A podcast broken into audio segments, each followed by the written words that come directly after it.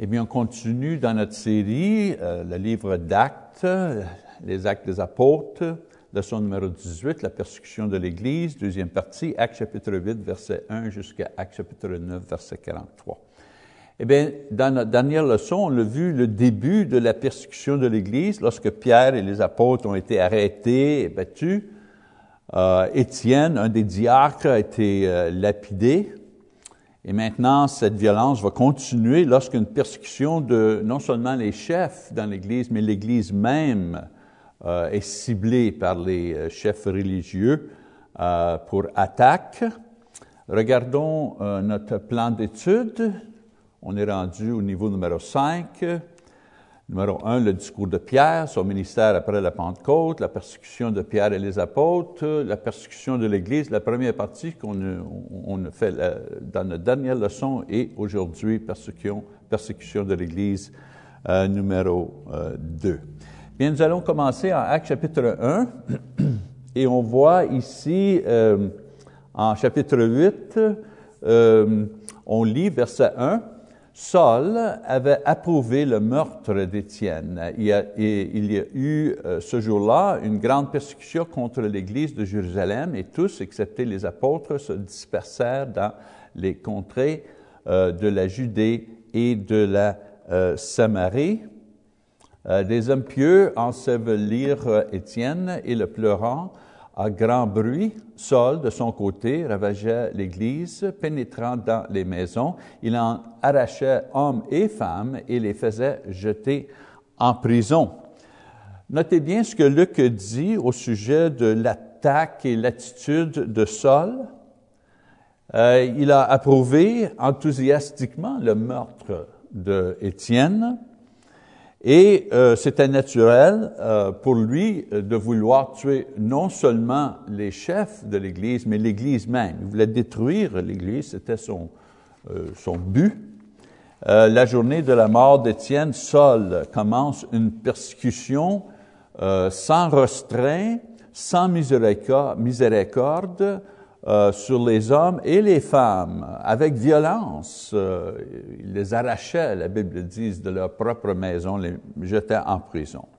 Luc mentionne que c'était cette persécution qui a poussé ou envoyé les chrétiens de Jérusalem à haute partie du pays, euh, la Samarie, par exemple, parce que euh, beaucoup allaient dans la Samarie, parce que là, le sang édrin, le, vous savez, les chefs religieux juifs n'avaient pas de pouvoir ni armée dans ce, dans ce local, dans la, région de la Samarie.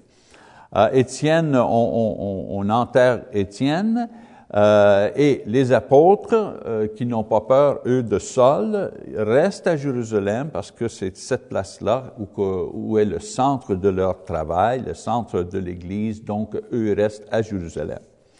On commence à lire une autre histoire, euh, cette fois-ci d'un autre serviteur, Philippe, un des, des diacres. Luc nous donne quelques, vous savez, quelques images de son travail on lit en chapitre 8, verset 4, Ceux qui avaient été dispersés allaient de lieu en lieu, annonçant la bonne nouvelle de la parole. Philippe, étant descendu dans la ville de Samarie, y prêchait le Christ. Les foules tout entières étaient attentives à ce que disait Philippe lorsqu'elles apprirent et virent les miracles euh, qu'il faisait, car des esprits impurs sortirent de plusieurs démoniaques et poussant de grands cris, et beaucoup de paralytiques et de boiteux furent guéris, et il y a eu une grande joie dans cette ville. Luc ici présente un autre caractère principal dans l'Église, Philippe, qui avec Étienne était, faisait partie des sept diacres. La persécution l'envoie à, à, la Samarie, une place, comme je vous dis, euh, c'était une place où que les, chefs religieux n'avaient pas de pouvoir, mais c'était une place qu'un juif normalement n'aurait pas, euh, vous savez, n'aurait pas allé à ce place-là. Mais vu que euh, euh, Philippe était chrétien, euh, non seulement il se trouve en Samarie, mais une fois là, il commence à prêcher l'Évangile. Et il y a, une vous savez, une, une, une, une, bonne réponse. Les gens écoutent, les gens croient l'Évangile, il fait des miracles, toutes ces choses-là. Euh, euh, le Saint-Esprit lui a donné le pouvoir à Philippe de faire euh, des miracles pour confirmer sa, sa prédication. Euh, Philippe arrive, fait des miracles, les gens écoutent, voient que c'est un homme envoyé par Dieu et il prêche l'Évangile. Le, le, les miracles confirment la parole ou la prédication de l'Évangile. Euh, on se demande, eh bien, comment que Philippe a reçu le pouvoir de faire des miracles? Bien, il faut se souvenir, au début, hein, les apôtres ont imposé les mains sur ces diacres-là. Et à travers l'imposition des mains, euh, le, pouvoir du Saint-Esprit euh, pour, vous savez, donner à un individu la puissance de faire des miracles, tout ça, euh, je vais expliquer un peu plus tard, est, transféré par l'imposition des mains des apôtres. Et Philippe, lui, a reçu cette, cette, ce pouvoir-là lorsqu'il a été, lorsque les, apôtres ont imposé les mains sur lui au début. On continue à lire chapitre 8, verset 9, Luc écrit, Il y avait auparavant dans la ville un homme nommé Simon qui, se donnant pour un personnage important, exerçait la magie et provoquait l'étonnement du peuple de la Samarie. Tous, depuis le plus petit jusqu'au plus grand, l'écoutaient attentivement et disaient, Celui-ci est la puissance de Dieu, celle qui s'appelle la grande. Il euh, écoutait attentivement parce qu'il avait longtemps étonné par ses actes de magie.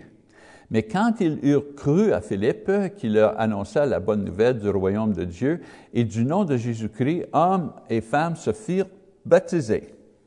Simon lui-même crut, et après avoir été baptisé, il ne quittait plus Philippe, et il voyait avec étonnement les miracles, les grands prodiges qui s'opéraient. Eh bien, à ce point-ci, Luc euh, euh, concentre sur un, euh, une personne en particulier qui a été convertie, Simon, qui était magicien. C'est une personne avec euh, que les gens euh, estimaient euh, pour le pouvoir qu'il qui, qui, qui, avait. quand même, c'était un, pouvoir de magie. un petit mot ici au sujet de, de la magie. Euh, la magie, c'est, une, une, une, tentative de manipuler ou influencer le monde spirituel euh, euh, en faisant quelque chose dans le monde matériel. Donc, on fait quelque chose, soit on dit des mots, on fait un mélange, ou on, manipule des objets, et en faisant ça, euh, on croit qu'on peut manipuler ou influencer euh, le monde spirituel pour notre avantage ou pour le désavantage d'une autre personne. Eh bien, la Bible défend ces choses-là. Toute forme de pratique de magie euh, ou de l'occultisme, euh, on lit en Exode chapitre 7, verset 11-12, Deutéronome 18, 9 à 12, Galates 5, 19 à 21, quelques passages que je vous donne qui défend euh, la pratique de la magie. Euh, quelques, euh, distinctions euh, de pratiques de magie qu'on trouve dans la Bible. sorcellerie, les arts magiques, Deutéronome 18, qui, qui, qui nous donne l'instruction vers ces choses-là. La divination, vous savez, la magie, les divins, Deuxième Chronique 33. Un, autre forme de divination, c'est l'astrologie, la magie. Jérémie 27, 9, échantement, les devins, les échanteurs, vous savez, deuxième roi 17, 7, la magie même, Exode 22, 18, nécromancie, ça c'est la communication avec les mords, vous savez, des séances, ces choses-là. Un chronique, chapitre 10, 13 et 14, maléfice, des sortilèges, Ésaïe 19, 3, augure, encore un autre mot pour euh, l'astrologie, Ésaïe 47, et l'imagerie, l'utilisation de symboles occultes et d'images pour décoratifs et logos. Toute forme de magie. C'est pour ça que je vous donne cette liste-là. Toute forme de, de magie euh, défendue par la Bible et je vous donne toutes les Écritures ici, en particulier. Ces choses-là euh, sont pas permises par Dieu parce que ceux qui font la magie essayent de faire avec la magie qu'est-ce qu'on devrait faire en prière? Euh, je ne veux pas dire qu'on demande à Dieu pour faire des, mauvaises choses, mais on, ne peut pas manipuler les esprits. Euh, la magie, c'est tout simplement un appel à Satan. C'est tout simplement un appel au diable pour travailler, pour faire quelque chose pour nous dans ce monde ici. Dieu, pour communiquer avec Dieu, on communique avec Dieu pas à travers la magie, on, communique avec Dieu à travers la prière, et la prière au nom de Jésus. Toute autre forme de communication avec les esprits, les anges, toutes ces choses-là, euh, c'est pas permis euh, par la Bible. Même euh, Dieu fait référence à toutes ces choses-là euh, en disant ces pratiques sont une abomination devant lui. Donc Luc écrit, euh, comme tout disciple, Simon, le magicien, il croit l'Évangile, il est baptisé comme tous les autres. Lisons un peu, euh, un peu plus de son histoire. Les apôtres qui étaient à Jérusalem, ayant appris que le Samarie avait reçu la parole de Dieu, y envoyèrent Pierre et Jean ceux-ci, arrivés chez les Samaritains, prirent euh, pour eux afin qu'ils euh, reçussent le Saint-Esprit, car il n'était encore descendu sur aucun d'eux. Il avait seulement été baptisé au nom du Seigneur Jésus. Alors Pierre et Jean leur imposèrent les mains et ils reçurent le Saint-Esprit. Ici, euh, vous savez, on comprend ce passage un peu mieux si on fait une petite révision de les deux termes qui décrivent le travail du Saint-Esprit. premièrement, l'Esprit qui habite dans une personne, l'habitation du Saint-Esprit dans une personne. On lit en Actes chapitre 2, 38, où Pierre dit, vous savez, répentez-vous de vos péchés, soyez baptisés au nom de Jésus, vous allez recevoir le pardon des péchés et le don du Saint-Esprit, le don du Saint-Esprit, le Saint-Esprit qui habite dans le chrétien. L'autre travail du Saint-Esprit, la puissance. L'Esprit donne le pouvoir à, l'homme de faire des miracles ou des guérisons ou de parler en langue ou faire des travaux complexes. OK?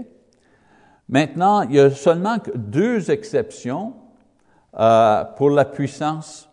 La puissance euh, est transférée euh, d'une personne à l'autre par les apôtres. OK? Par les apôtres. L'habitation du Saint-Esprit dans le chrétien se passe au moment du baptême. Euh, la puissance donnée par le Saint-Esprit, euh, on apprend un peu plus tard, est transférée par l'imposition des mains des apôtres. Il y a seulement deux exceptions là. La première exception, c'est les apôtres eux-mêmes. Ils ont reçu le Saint-Esprit sans imposition des mains. Ils ont reçu le don du Saint-Esprit, la puissance du Saint-Esprit, la journée de la Pentecôte. Ils l'ont su directement.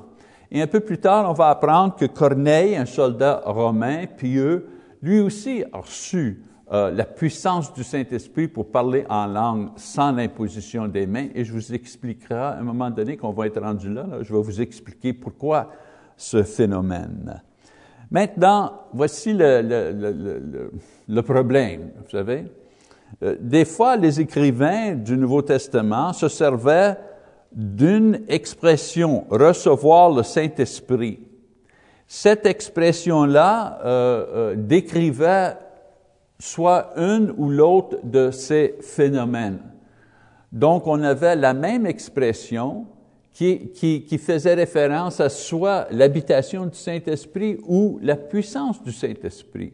Et le, le, le problème, c'est que c'était nécessaire de voir le contexte du passage pour savoir si, si ce terme-là, recevoir le Saint-Esprit, voulait dire, euh, vous savez, l'habitation du Saint-Esprit ou la puissance du Saint-Esprit. Si on comprend ça, là, on, a, euh, vous savez, une bonne compréhension. Donc, en versets 16 et 17, Luc écrit que les Samaritains ont été baptisés au nom de Jésus. Donc, à ce moment-là, selon Actes chapitre 2, 38, ils ont reçu l'habitation du Saint-Esprit. Eh bien, vu qu'il y avait déjà l'habitation du Saint-Esprit, l'autre bénédiction de l'Esprit qu'ils ont reçue fait référence au pouvoir du Saint-Esprit, parce qu'ils ont déjà reçu l'habitation du Saint-Esprit. Notez qu'ils ont reçu le pouvoir au moment que les apôtres ont venu en Samarie et ils ont imposé les mains sur ces gens-là. Si vous bien, si vous vous souvenez du passage qu'on vient juste de lire, Philippe a baptisé ces gens-là. Et après, il a envoyé pour les apôtres parce que euh, c'est eux qui pouvaient transférer le pouvoir du Saint-Esprit à ces nouveaux convertis. C'est très important de comprendre cette chose-là parce que c'est la base pour l'enseignement euh, de, de, de, de l'enseignement sur les miracles euh, dans l'époque moderne. OK? So, juste pour faire une petite révision, Philippe va en Samarie. Il prêche l'Évangile, euh, il baptise les gens qui croient, et après, ces gens-là reçoivent l'habitation du Saint-Esprit dans eux à ce moment-là, euh, Philippe envoie à Jérusalem pour Pierre et Jean, les apôtres, et eux viennent et ce qu'ils font, ils imposent les mains sur ces nouveaux croyants-là, et ces nouveaux croyants-là reçoivent le pouvoir du Saint-Esprit. Et comment on, sait qu'ils ont su le pouvoir? Parce qu'à ce moment-là, ils ont commencé à parler en langue. OK? Maintenant, euh, oui, c'est ça, on continue. Ces disciples qui avaient reçu le pouvoir du Saint-Esprit à travers l'imposition des mains, eux n'avaient pas le pouvoir à donner ce, pouvoir-là à d'autres. C'est pour ça que même si Philippe lui-même pouvait faire des signes et des miracles, même si Philippe lui-même a prêché l'Évangile et a baptisé ces gens-là pour qu'ils puissent recevoir l'habitation du Saint-Esprit dans eux, Philippe n'avait pas le pouvoir de transférer son pouvoir. C'était toujours nécessaire que les apôtres viennent et imposent les mains sur les gens pour qu'ils puissent avoir la puissance du Saint-Esprit.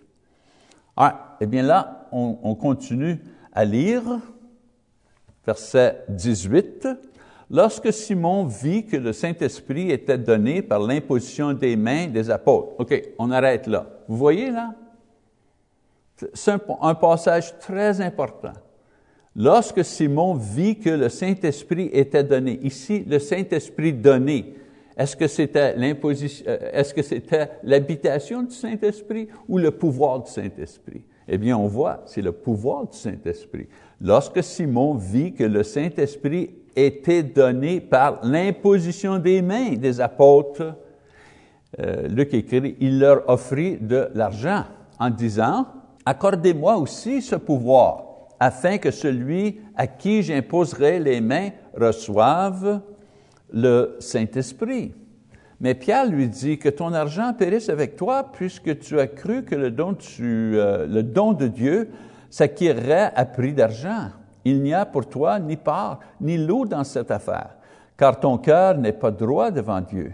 Repends-toi donc de ta méchanceté et prie le Seigneur pour que la pensée de ton cœur te soit pardonnée s'il est possible. Car je, euh, vois que tu es dans un fiel d'amer et dans les liens de l'iniquité. Simon répondit, Priez vous-même le Seigneur pour moi, afin qu'il ne m'arrive rien de ce que vous avez euh, dit. Donc, euh, c'est clair ici. Simon y voit que le transfert de pouvoir spirituel s'accomplit à travers l'imposition des mains des apôtres. Et comment il a vu ça? Eh bien, il voit que ceux sur lesquels les, apôtres ont imposé les mains, ces gens-là ont commencé à parler en langue. Ils ont, ils ont, vous savez, ils ont, fait, ils ont, exercé un, un don miraculeux. So, il fait la connexion, Simon fait la connexion. Ah, ah, le pouvoir spirituel pour faire des dons, euh, pour, pour euh, parler en langue, pour guérir. Ah, on reçoit ce pouvoir-là à travers l'imposition des mains de ses apôtres. Donc, euh, vu que les disciples avaient le pouvoir et eux-mêmes ne pouvaient pas, vous savez, transférer ce pouvoir-là à d'autres, avec le temps, il restait pas grand, il, il restait plus personne qui pouvait transférer le pouvoir. Ça veut dire que pendant le, temps apostolique, le temps que les apôtres étaient là, il imposait les mains sur beaucoup de gens. Ces gens-là faisaient des miracles, faisaient des prodiges, tout ça pour aider, vous savez, à répandre l'Évangile. Mais avec la mort de chacun des apôtres, la possibilité d'avoir ces pouvoirs miraculeux-là a disparu. Et à la fin, quand tous les apôtres euh, sont euh, décédés, eh bien, euh, avec eux a passé l'âge des signes miraculeux. Pourquoi? Parce que oh, il n'y avait pas de manière de transférer ces choses-là. C'était fait à travers l'imposition des mains euh, des apôtres. Paul, l'apôtre, nous enseigne même que ces habiletés, ces pouvoirs, éventuellement seraient disparus une fois que la révélation de Dieu sera euh, euh, enregistrée et préservée. 1 Corinthiens chapitre 13, verset 8 à, 10. Ça, c'est la, version courte qui explique la raison que nous, on ne croit pas que Dieu donne le pouvoir à des gens pour faire des miracles aujourd'hui. Euh, miracles comme euh, parler en langue, faire des, des guérisons miraculeuses. C'est pas à dire que Dieu ne peut pas faire ça. Dieu peut faire ce qu'il veut. Mais selon l'Écriture, on, vient à connaître qu'il ne fait plus ça. Il donne plus aux hommes, euh, aux femmes, le don de faire des miracles. Avec la Bible, une fois que la Bible a été enregistrée et préservée, euh, on a tout ce qu'il nous faut pour gagner des âmes, pour bâtir l'Église et pour mûrir euh, des chrétiens. Euh, deuxième Timothée chapitre 3, versets 15 et 16, et deuxième Pierre 1, 3, et Romains chapitre 1, 16. Tous ces passages-là nous disent que la Bible suffit à tout. On n'a pas besoin de miracles, on n'a pas besoin de guérison pour confirmer l'évangile de Jésus-Christ. Ceux qui disent aujourd'hui qu'ils ont ce pouvoir euh, sont en opposition à l'Écriture et même ont de la difficulté à, démontrer objectivement leur pouvoir et leur guérison. Euh, que ces pouvoirs-là sont exactement la même chose que, vous savez, le pouvoir que les gens avaient euh, dans le Nouveau euh, Testament. Par exemple, on prend le miracle qu'on voit le plus souvent, parler en langue. Vous savez, parler en langue, dans la Bible, on décrit ce miracle-là, c'est l'habilité de parler dans une langue qu'on n'a jamais connue, on n'a jamais étudiée. Pareil comme moi, là, qui je parle l'anglais et j'essaie de parler en français. Mon français n'est pas très bon, mais quand même, je peux comprendre le français, mais je ne connais pas le portugais du tout, pas un seul mot en portugais. Bien, le miracle, c'est tout à coup, si moi, j'ai reçu le miracle, l'habilité de parler en langue, je pourrais parler en portugais ou en allemand ou en espagnol, sans études, tout de suite comme ça. C'était ça le miracle. Et pourquoi le miracle? Parce que c'était nécessaire de, prêcher l'Évangile à, tout le monde, mais il y avait très peu de personnes. Donc Dieu a donné le miracle de langue à, des personnes au début pour aider à répandre l'Évangile. Aujourd'hui, on n'a plus besoin de ça, ce miracle-là, parce qu'on a l'Évangile, on a la Bible traduite dans toutes les langues, pour tout le monde. La chose, vous savez, le phénomène euh, qu'on voit dans les églises charismatiques, dans les mouvements charismatiques, ce que eux disent, vous savez, on parle en langue, c'est pas une langue connue, c'est juste des sons, des sons qu'on ne peut pas faire de sens. Ce, n'est pas des langues humaines ni connues, mais dans, la Bible, le miracle de langue, c'était une langue qu'on connaissait. Il y a des gens qui disent, ah oui, mais on parle de langue des anges. Mais vous savez, si on lit dans la Bible, chaque fois que les, les anges parlaient, eux, ils parlaient toujours dans une langue humaine pour que les hommes comprennent. Donc, on lit ici, euh, dans le passage, que Simon fait l'erreur d'essayer d'acheter avec de l'argent ce pouvoir des apôtres. Et c'est normal pour Simon. Je veux dire, euh, vous savez, c'est un magicien toute sa vie.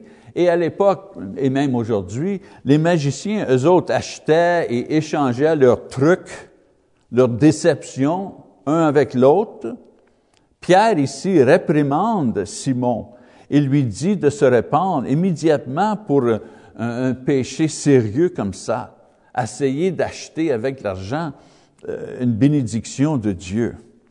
Euh, on ne l'a pas, il est pas euh, abattu sur le coup parce qu'il était jeune chrétien. il a agi spontanément, vous savez. quand on parle de, de, de, de, les liens d'iniquité, vous savez, le fiel amer, les liens euh, d'équité, euh, iniquité. Attendez, je vais vous donner un, c'est ça. Euh, ce, sont des références qui veulent dire une mauvaise attitude. un fiel amer et les liens de l'iniquité, c'est d'être captif de son péché intérieur. C'est une autre manière de dire, tu es, tu es captif de ton péché. Repends-toi, change. Okay? Et sa réponse euh, démontre qu'il prenait très sérieusement euh, ce que les apôtres lui ont dit, même il leur demande à prier pour, lui. Euh, Luc nous donne un deuxième, vous savez, un deuxième, épisode dans le ministère de Philippe, cette fois-ci avec un, quelqu'un qui était converti au judaïsme, une personne qui venait de l'Afrique. Notez bien que l'évangélisation de Philippe est très dynamique parce qu'il prêchait pas seulement à Jérusalem, mais là, il est rendu en Samarie. il, a, grandi, vous savez, les frontières pour amener l'Évangile à d'autres personnes. Il est un des premiers d'amener le message aux Samaritains. Maintenant, il va prêcher l'Évangile à, quelqu'un qui vient de l'Afrique, euh, une personne qui a été convertie au judaïsme. Donc, on lit qu'il est dirigé par un ange, euh, un ange de, trouver cet homme qui était le trésorier pour une, une reine, pour un pays en Afrique.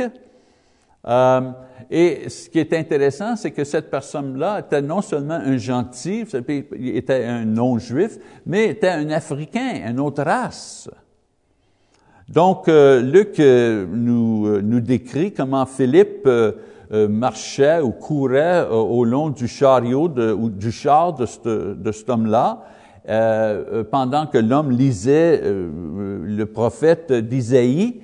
Et Philippe lui demande, est-ce que tu comprends ce que tu lis? Et l'homme l'invite dans son char pour étudier avec lui.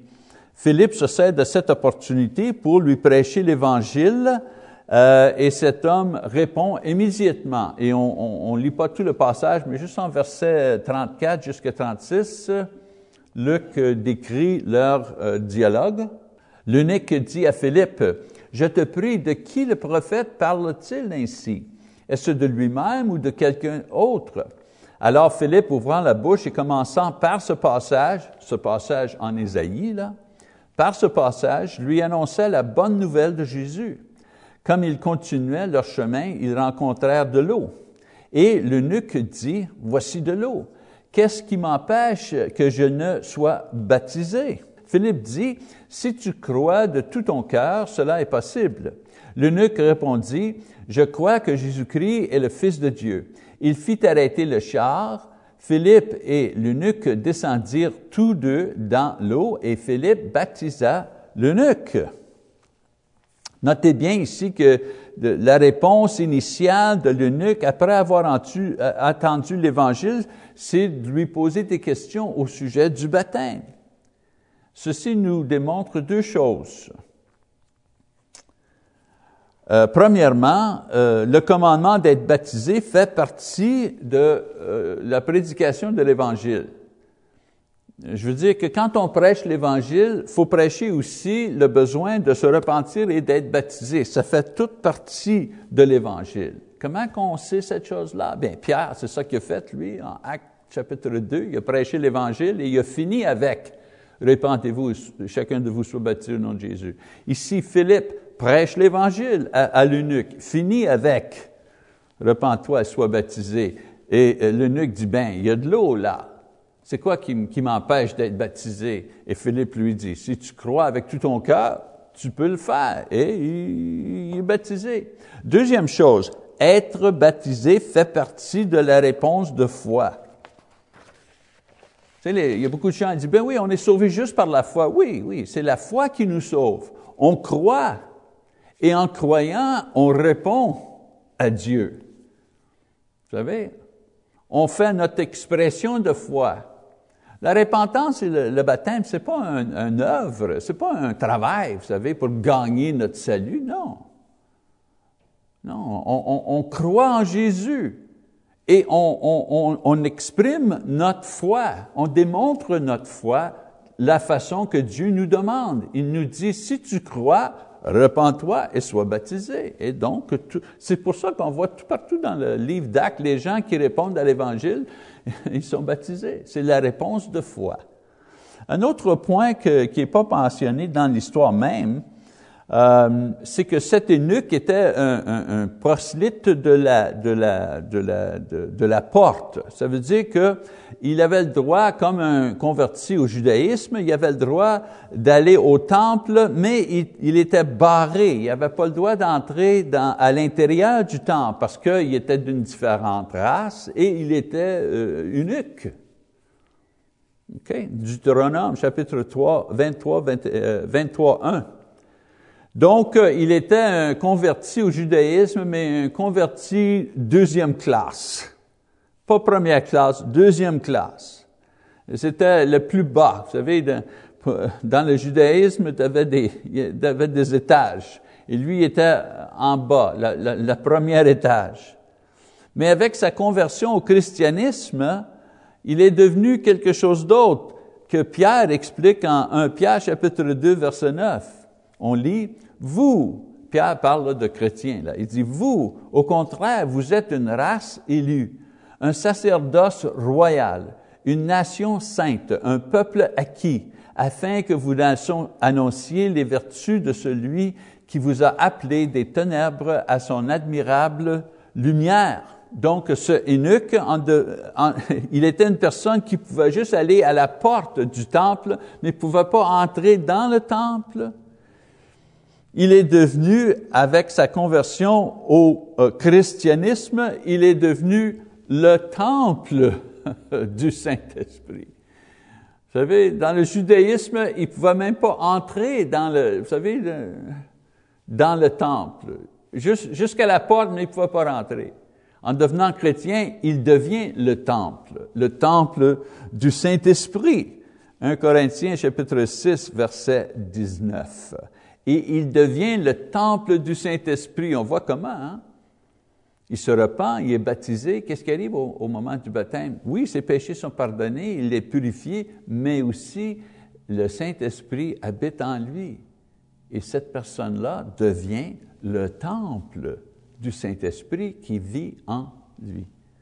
OK, mais là, Luc encore euh, change la concentration de son histoire du travail de Pierre et vous savez, l'Église euh, au début et, aussi euh, maintenant, euh, il va concentrer sur la conversion de l'ennemi de l'Église, celui qui menait la persécution contre l'Église, Saul de Tarse. Donc, on va lire son histoire en Actes chapitre 9, verset 1. On lit, Cependant, Saul, respirant encore la menace et le meurtre contre les disciples du Seigneur, se rendit chez le souverain sacrificateur et lui demanda des lettres pour les synagogues de Damas, afin que s'il trouvait des partisans de la nouvelle doctrine, hommes ou femmes, il les amenait liés à Jérusalem.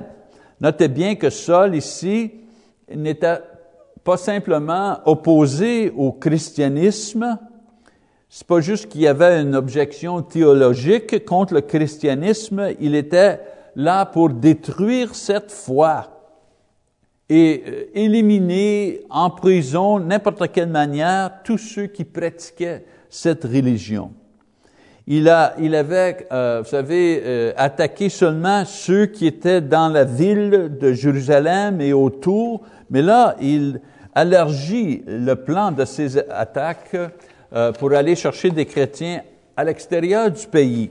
Donc, il cherche l'autorisation des chefs religieux pour arrêter et emprisonner tous euh, les Juifs qui ont été convertis au christianisme. Et ça, ça confirme deux choses. Un, que le, les, leaders dans euh, le peuple juif étaient, accompli, complicés avec euh, Saul dans la persécution des chrétiens. Ils travaillaient pour eux. Vous savez, ils étaient tous les deux, les chefs religieux et Saul travaillaient ensemble pour détruire le christianisme. Et deuxièmement, Saul était le chef en charge de cet effort. Eh bien, on continue à lire, verset 3. Comme il était en chemin et qu'il approchait de Damas, tout à coup une lumière venant du ciel resplendit autour de lui. Il tombait par terre et il entendit une voix qui lui disait, Saul, Saul, pourquoi me persécutes-tu? Il répondit, Qui es-tu, Seigneur? Et le Seigneur dit, Je suis Jésus que tu persécutes. Il te serait dur de euh, contre les aiguillons. Tremblant et saisi d'effroi, il dit, Seigneur, que veux-tu que je fasse? Et le Seigneur lui dit, Lève-toi, entre dans la ville, et on te dira ce que tu dois faire. Les hommes qui l'accompagnaient demeurent stupéfaits. Ils attendaient, euh, pardon, ils attendaient bien la voix, mais ils ne voyaient personne. Saul se relevait de terre et, quoique ses yeux fussent ouverts, il ne voyait rien. On le prit par la main et on le conduisit à Damas. Il restait trois jours sans voir et il ne mangeait ni de euh, ni ne but.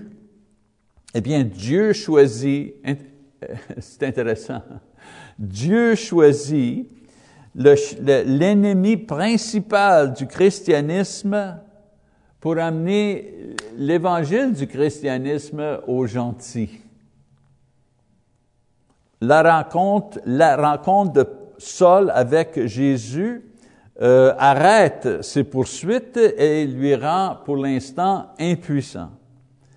Il passe plusieurs journées en jeûne et en prière, et c'est normal. Il était un juif dévoué, était un juif dévoué, et c'est ça qu'un juif dévoué ferait dans cette situation. Dieu lui donne trois journées pour, vous savez, considérer la question, pourquoi tu me persécutes, la question que Jésus lui a demandé. Saul était tellement certain de sa mission. Savez, détruire le christianisme parce que c'était une fausse religion, c'était une menace au judaïsme qui était prête même à emprisonner et même tuer les hommes et les femmes et tout faire ça avec une bonne conscience parce qu'il croyait qu'il faisait la volonté de Dieu. Saul aurait dû se poser la question, euh, qu'est-ce que Dieu veut de moi? Luc maintenant nous présente un autre caractère, un autre personnage et la tâche dans cette histoire et la tâche que Dieu lui a donnée euh, à accomplir.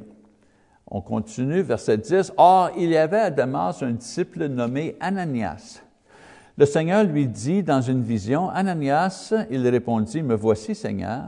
Et le Seigneur lui dit, Lève-toi, va dans la rue qu'on appelle la droite et cherche dans la maison de Judas un nommé Saul de Tarse. Car il prit et il a vu en vision un homme du nom d'Ananias qui entrait et qui lui imposait les mains afin qu'il recouvrait la vue. Ananias répondit, Seigneur, j'ai appris de plusieurs personnes tous les maux que cet homme a fait à tes saints dans Jérusalem. Et il a ici des pouvoirs de la part des principaux sacrificateurs pour lier tous ceux qui invoquent ton nom. Mais le Seigneur lui dit, va, car cet homme est un instrument que j'ai choisi pour porter mon nom devant les nations, devant les rois et devant les fils euh, d'Israël. Et je lui montrerai tout ce qu'il doit souffrir pour mon nom. Ananias sortit et lorsqu'il fut arrivé dans la maison, il imposa les mains à Saul et disant, Saul, mon frère, le Seigneur Jésus qui t'est aperçu sur le chemin par lequel tu venais m'a envoyé pour que tu recouvres la vue et que tu sois rempli du Saint-Esprit. Au même instant, il tomba de ses yeux comme des écailles et il recouvrait la vue. Il se leva et fut baptisé. Et après qu'il eut pris de la nourriture, les forces lui revinrent. Saul resta quelques jours avec les disciples qui étaient à Damas. Donc, l'histoire, dans cette section, Luc nous donne un peu d'informations au sujet d'Ananias et son hésitation de croire que, vous savez, que ce que Dieu lui disait concernant Saul et ce que Dieu voulait que Ananias, euh, euh, vous savez, quelle, quelle, était sa tâche. En chapitre 22, on apprend que Ananias prêche l'Évangile à Paul et l'a baptisé. Euh, encore un autre exemple biblique de quelqu'un qui répond à l'Évangile immédiatement. Comment? Quelle, expression de foi que Saul a fait? Il a été baptisé. Si on met ce récit avec celui en chapitre 22, il y a un ordre dans la conversion euh, euh, de Saul qui, apparaît. Premièrement, il est appelé miraculeusement il reçoit l'enseignement, l'évangile apporté par euh, Ananias. Il est baptisé pour enlever ses péchés. Euh, ses péchés, vous savez, euh, la mort d'Étienne et tout, autres qui ont été emprisonnés et torturés, peut-être même assassinés.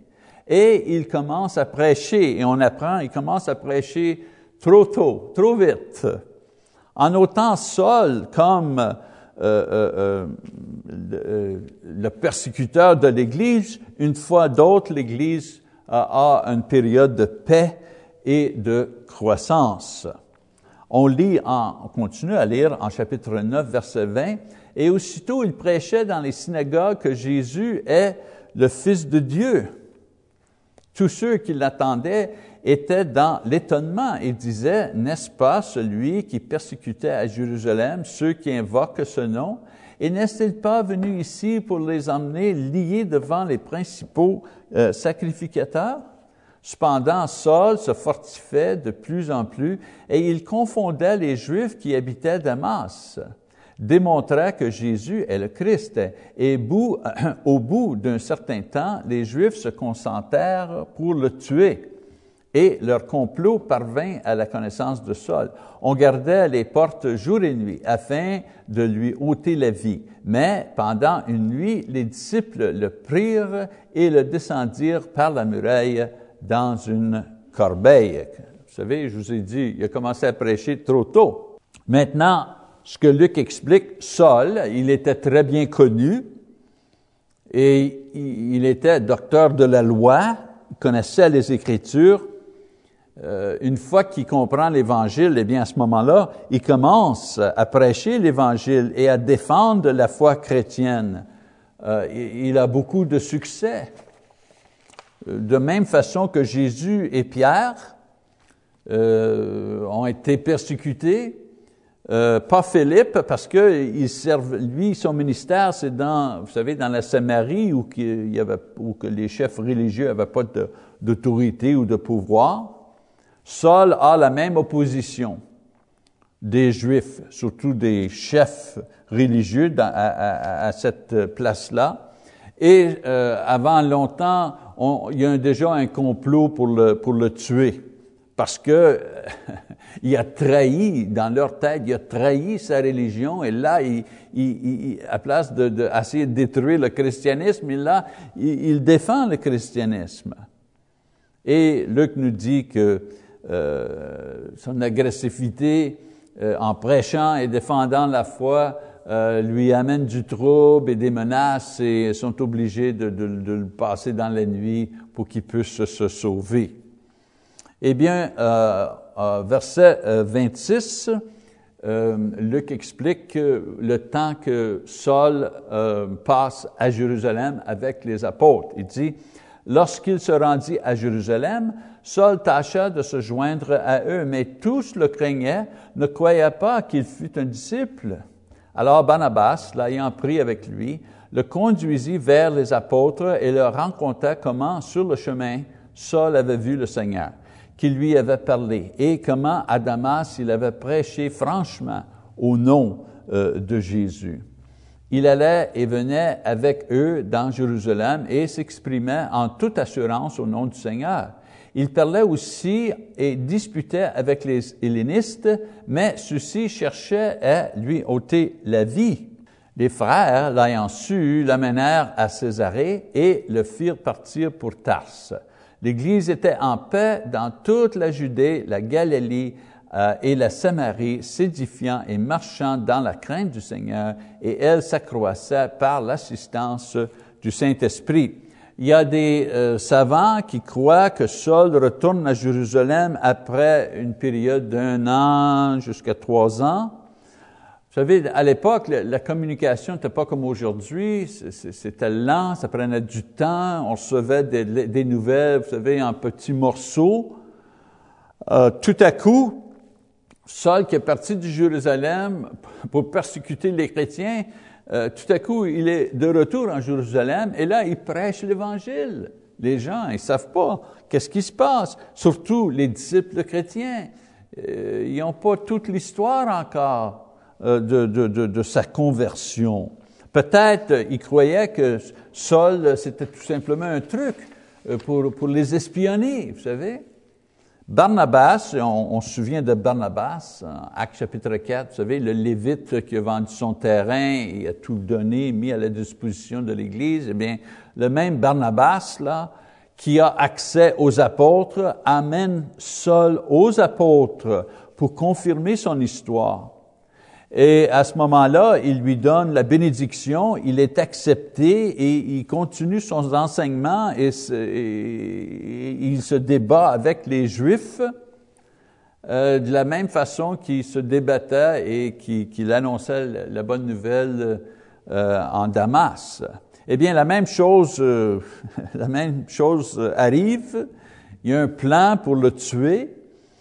cette fois-ci, c'est les hellénistes qui, qui euh, organisent ce complot. Les mêmes, les mêmes personnes, souvenez-vous, les, les hellénistes, c'est ceux qui ont tué euh, Étienne, et maintenant ils, ont, ils veulent tuer Saul.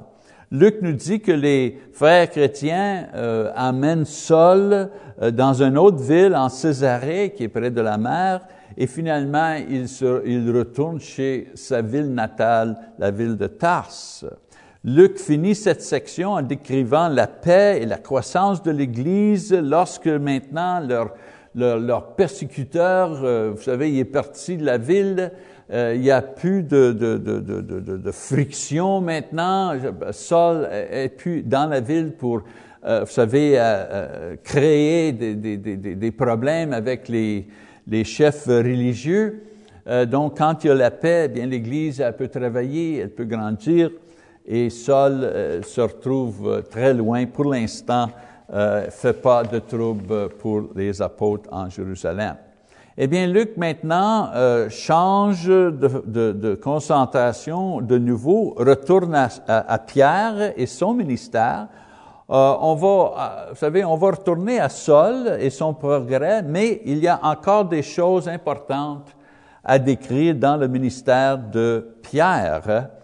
Premièrement, euh, euh la, première chose qu'il veut euh, expliquer ou écrire, décrire, c'est ça le mot que je cherchais, décrire, c'est la guérison d'un homme paralysé. lorsque Pierre invoque tout simplement le nom de Jésus.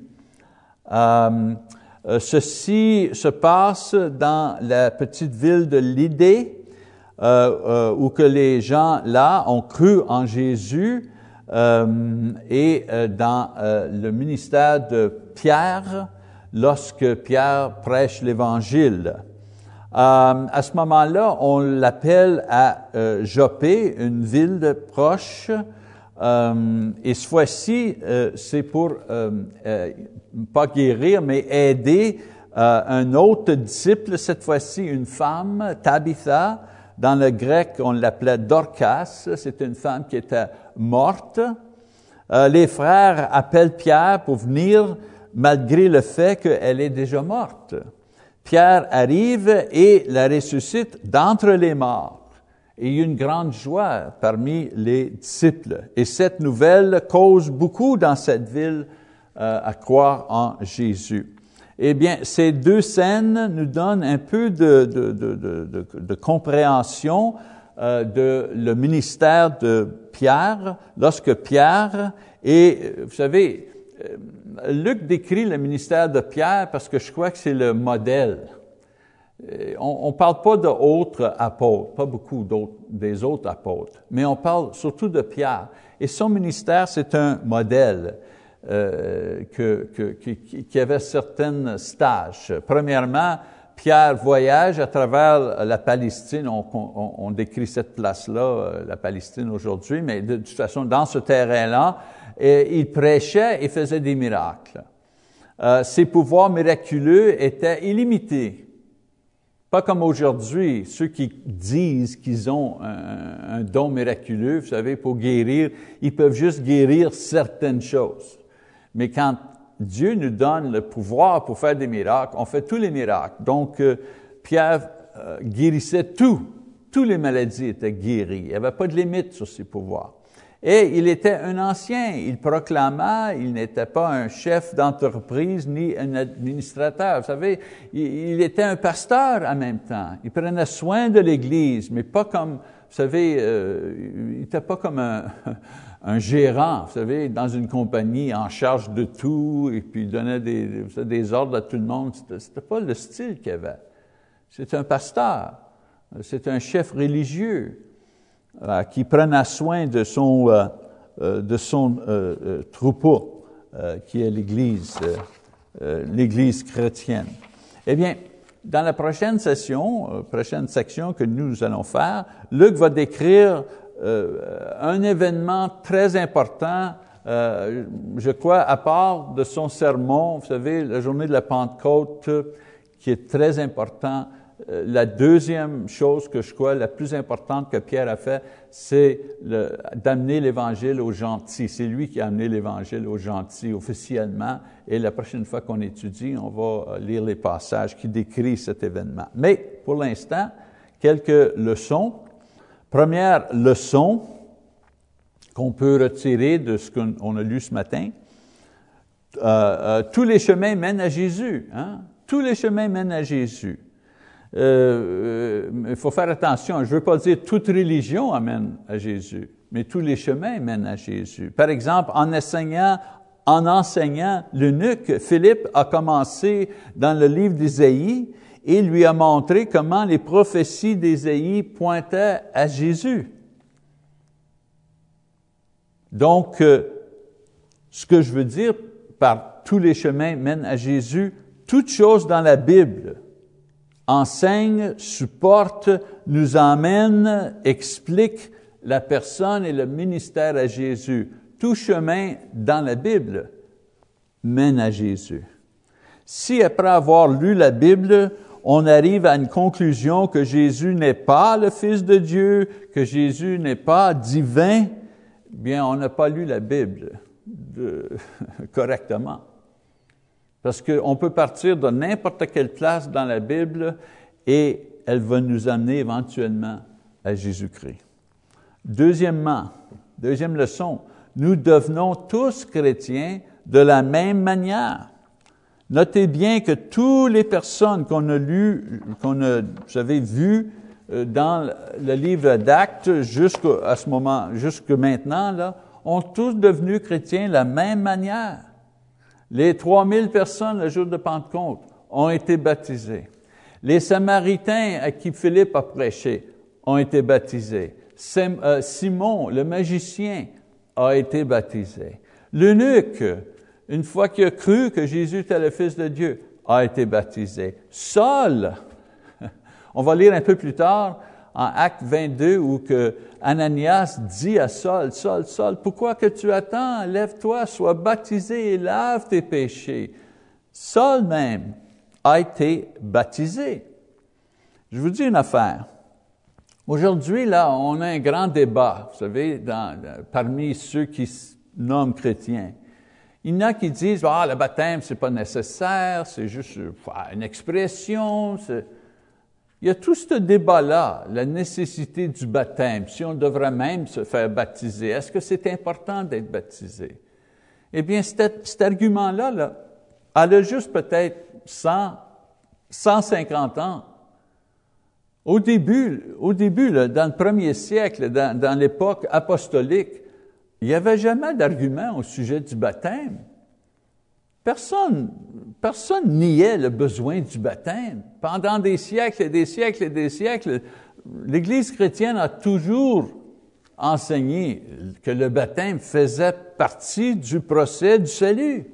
Oui, une personne croyait, oui, une personne se repentant de leurs péchés, oui, une personne confessait leur foi en Jésus-Christ, et oui, une personne exprimait cette foi-là dans les eaux du baptême. C'est juste dernièrement qu'on a cet argument-là. On ne peut pas supporter, euh, euh, je veux dire, la Bible, elle, supporte, puis beaucoup de fois, que le baptême fait partie du procès du salut. C'est nécessaire.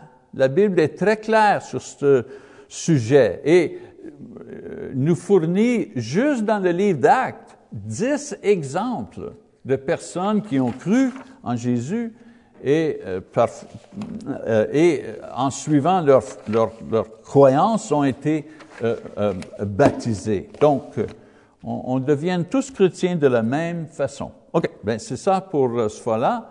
Euh, le passage à lire, Actes chapitre 10, verset 1 jusqu'à Actes chapitre 12, verset 25. Eh bien, merci pour votre attention.